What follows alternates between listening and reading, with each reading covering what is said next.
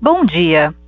Sejam bem-vindos à teleconferência da Eco Rodovias referente aos resultados do terceiro trimestre de 2020.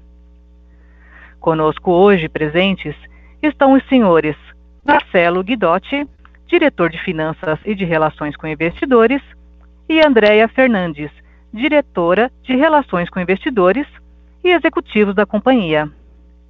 Informamos que a apresentação está sendo gravada e que todos os participantes estarão apenas ouvindo a teleconferência durante a apresentação da empresa. Em seguida, iniciaremos a sessão de perguntas e respostas, exclusivamente para analistas e investidores da indústria, quando maiores instruções serão fornecidas. Caso alguém necessite de alguma assistência durante a conferência, por favor solicite ajuda de um operador digitando asterisco zero. O áudio e os slides dessa teleconferência estão sendo apresentados simultaneamente na internet, no endereço ri.ecorodovias.com.br. Neste endereço, pode ser encontrada a respectiva apresentação para download na plataforma do webcast, seção Relações com Investidores.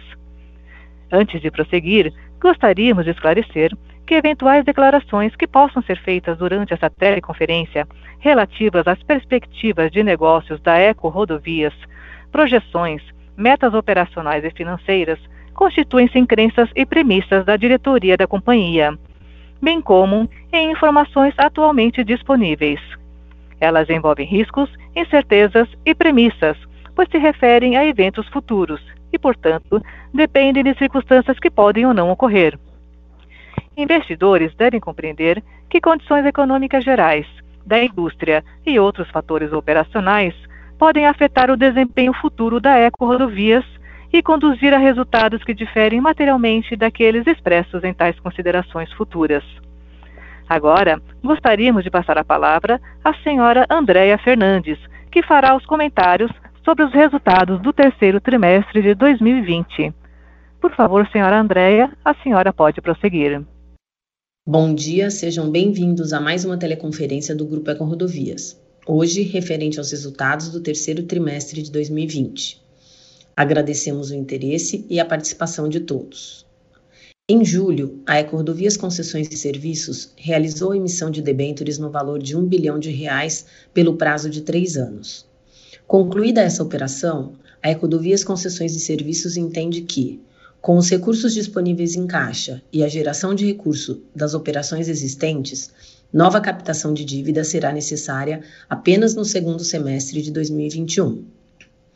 Conforme divulgado em fato relevante em 31 de julho, os acionistas cocontroladores indiretos Primave Construções e Comércio, do Grupo Serra Almeida, e a IGLE, subsidiária da ESTM, Grupo Gávio, celebraram o contrato de dissociação com o objetivo principal de fortalecer a situação financeira e a posição competitiva da Ecordovias, viabilizando a busca de oportunidades de investimento no mercado rodoviário brasileiro nas futuras privatizações, tanto do governo federal como dos diversos governos estaduais.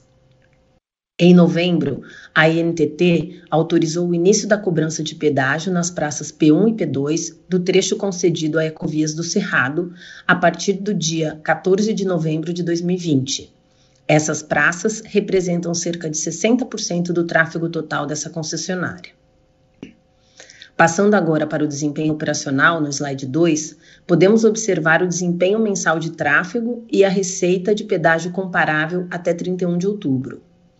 Nota-se que, mesmo com as medidas de isolamento social adotadas no combate ao Covid-19, o tráfego comparável já apresenta recuperação gradativa desde maio, registrando crescimento de 3% no mês de setembro. O mês de outubro comparável apresentou uma redução de 2,1%. Apesar do tráfego comparável registrar uma diminuição de 9,6% no acumulado de 2020, a receita de pedágio apresentou uma redução de apenas 3,4%, em função do bom desempenho do tráfego advindo das exportações de commodities agrícolas nas concessões que possuem maiores tarifas, demonstrando a qualidade e resiliência do nosso portfólio de rodovias, mesmo durante a pandemia. Quando consideramos as concessões Eco 135 e Eco 050, é possível verificar o crescimento de 0,9% no tráfego e de 3,1% na receita de pedágio. Com relação aos números do terceiro trimestre, no slide 3, o tráfego consolidado de veículos equivalentes pagantes apresentou redução de 2,4%. Desconsiderando o início da operação da Eco 135 e Eco 050, o tráfego consolidado apresentou redução de 4,8%, devido principalmente às medidas de isolamento social adotadas no combate ao Covid-19. No slide 4, nota-se uma rápida recuperação do tráfego consolidado, com destaque para os veículos leves, que, conforme demonstrado no gráfico, apresentaram em julho redução de 23,3%, em agosto de 9,9% e em setembro aumento de 1,1%, devido à flexibilização recente das regras de isolamento social. Vale destacar que o tráfego consolidado de veículos pesados apresentou crescimento de 5% no trimestre. Em relação ao desempenho financeiro consolidado do grupo, no slide 5, a receita líquida, excluindo a receita de construção nesse trimestre, atingiu 771,2 milhões de reais, e a receita líquida das concessões rodoviárias apresentou redução de 0,9%. Passando para o slide 6, o custo caixa ajustado no trimestre totalizou 203,8 milhões de reais, aumento de 2,4%. O EBITDA pro forma foi de 527,7 milhões de reais no terceiro trimestre, com crescimento de 2,4% e margem de 68,4%. Apesar das medidas de isolamento social, as concessões Ecovias dos Imigrantes, Ecovia Caminho do Mar, Eco 101, Eco 135 e Eco 050 apresentaram crescimento de EBITDA, devido ao aumento das exportações de commodities agrícolas e ao ciclo de celulose na região da Eco 101. As demais concessões tiveram o EBITDA impactado pela redução do tráfego em função das medidas restritivas adotadas no combate ao Covid-19. No slide 7, apresentamos a evolução do lucro líquido recorrente no terceiro trimestre de 2020, com aumento de 53,2%. O lucro foi impactado positivamente pelo aumento do EBITDA pro forma, redução da depreciação e amortização e redução da provisão para manutenção.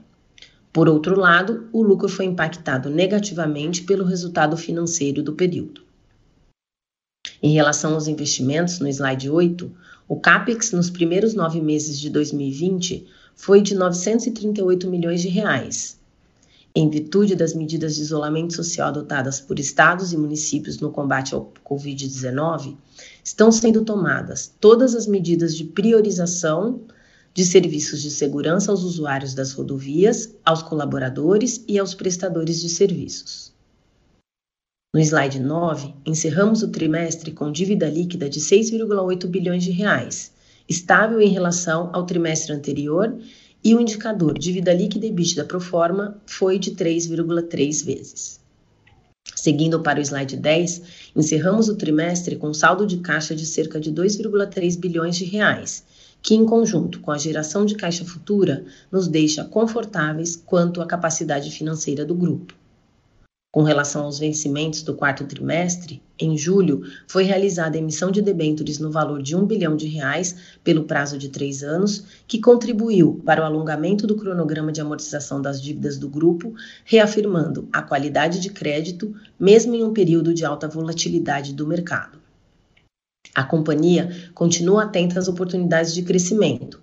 Atualmente está estudando as concessões federais BR-153, Tocantins, Goiás, BR-163, Mato Grosso, Pará e a BR-116-101, Dutra, e também a concessão estadual RSC 287, com leilão previsto para dezembro. Com relação à agenda do governo do estado de São Paulo, Além das novas privatizações, continuamos avançando na discussão de novos aditivos contratuais na ecovias dos imigrantes e também na solução para os desequilíbrios em abertos, confiantes na manutenção dos direitos contratuais.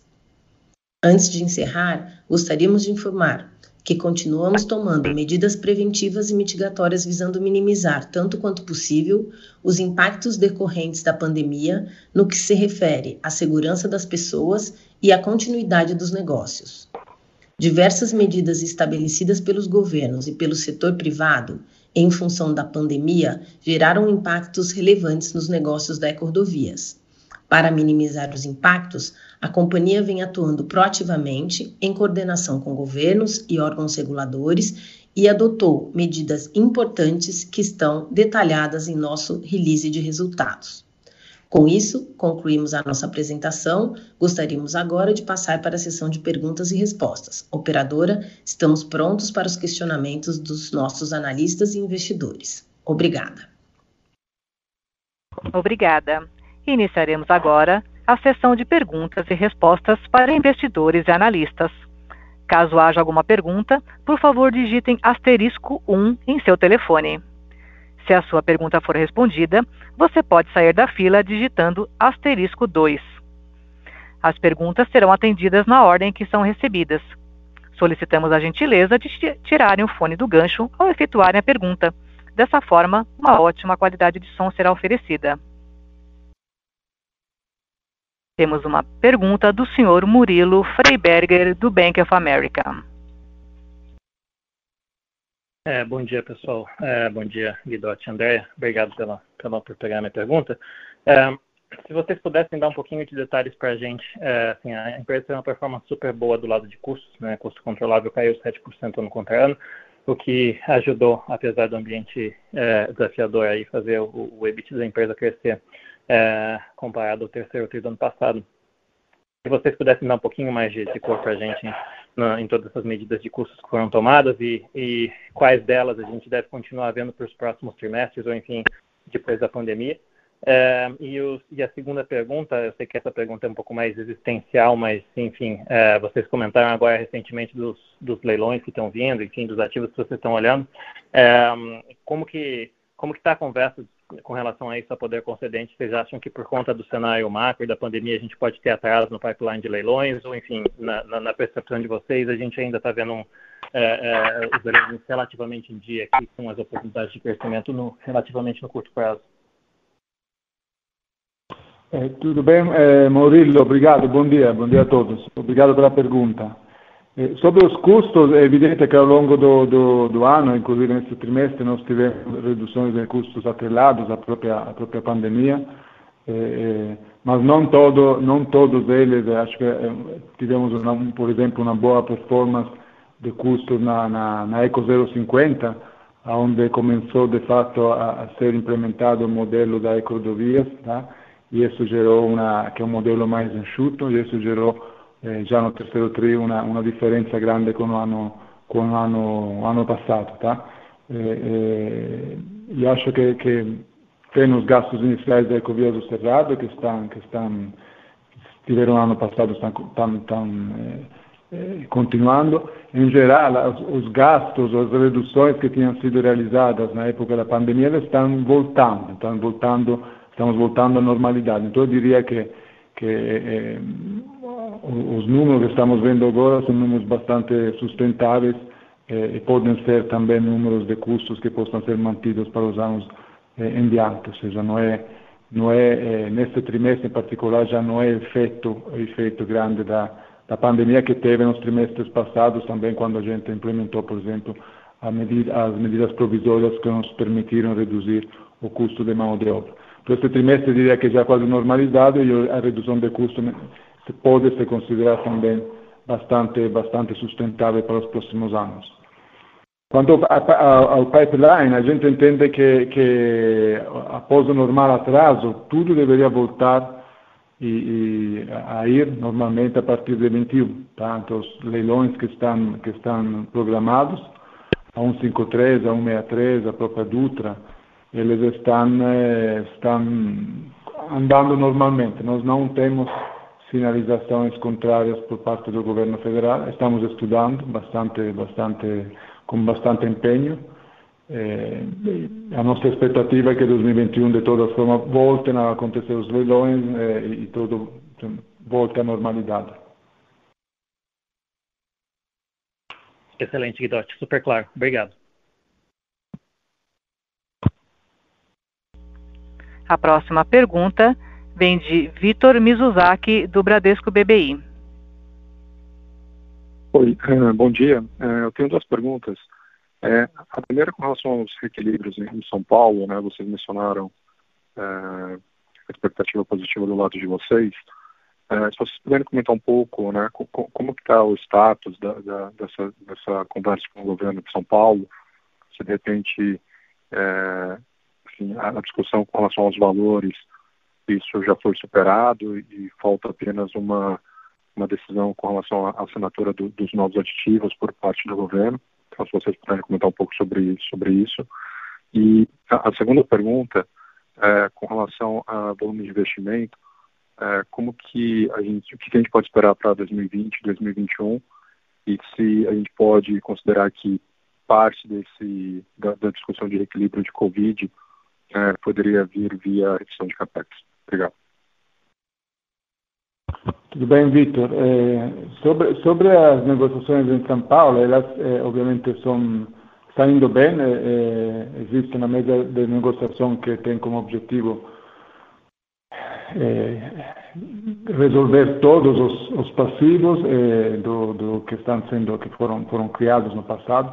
São bastantes, são complexos, então é normal que tenha se tenha uma discussão que dure um, um pouquinho mais de tempo, mas a boa notícia é que tem uma mesa aberta e, e, e a ideia é realmente tentar é, é, concluir concluir essa negociação de forma de forma plena e deixar o contrato um reequilibrado com, com todos os prazos definidos e obviamente partir para para para eventualmente novos investimentos.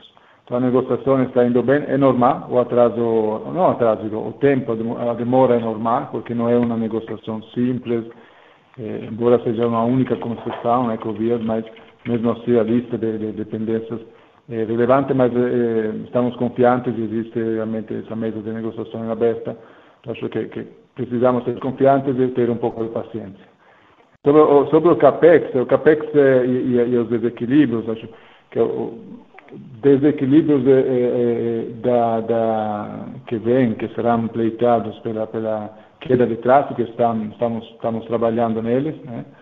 É, o CAPEX foi inicialmente atrasado, mas o atraso foi mais devido, obviamente, à impossibilidade de continuar com certas, certas obras, devido a restrições de mobilização, mobilização das, das, das pessoas. Mas já todas as obras estão voltando ao normal e o que esperamos que 2021, 2022 em diante seja o CAPEX seja o CAPEX contratual, inclusive com a, a recuperação de eventuais atrasos e eh, eh, delays que tiveram este ano. Feliz que está assim. Ótimo, obrigado.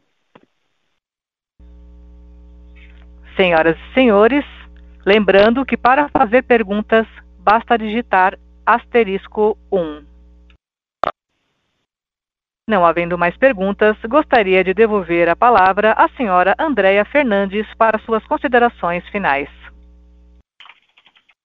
Eu gostaria de agradecer a participação de todos no call e eu e o meu time estamos à disposição para futuros questionamentos ou dúvidas. Muito obrigada, um excelente dia a todos. A teleconferência da Eco Rodovias está encerrada. Agradecemos a participação de todos e tenham um bom dia.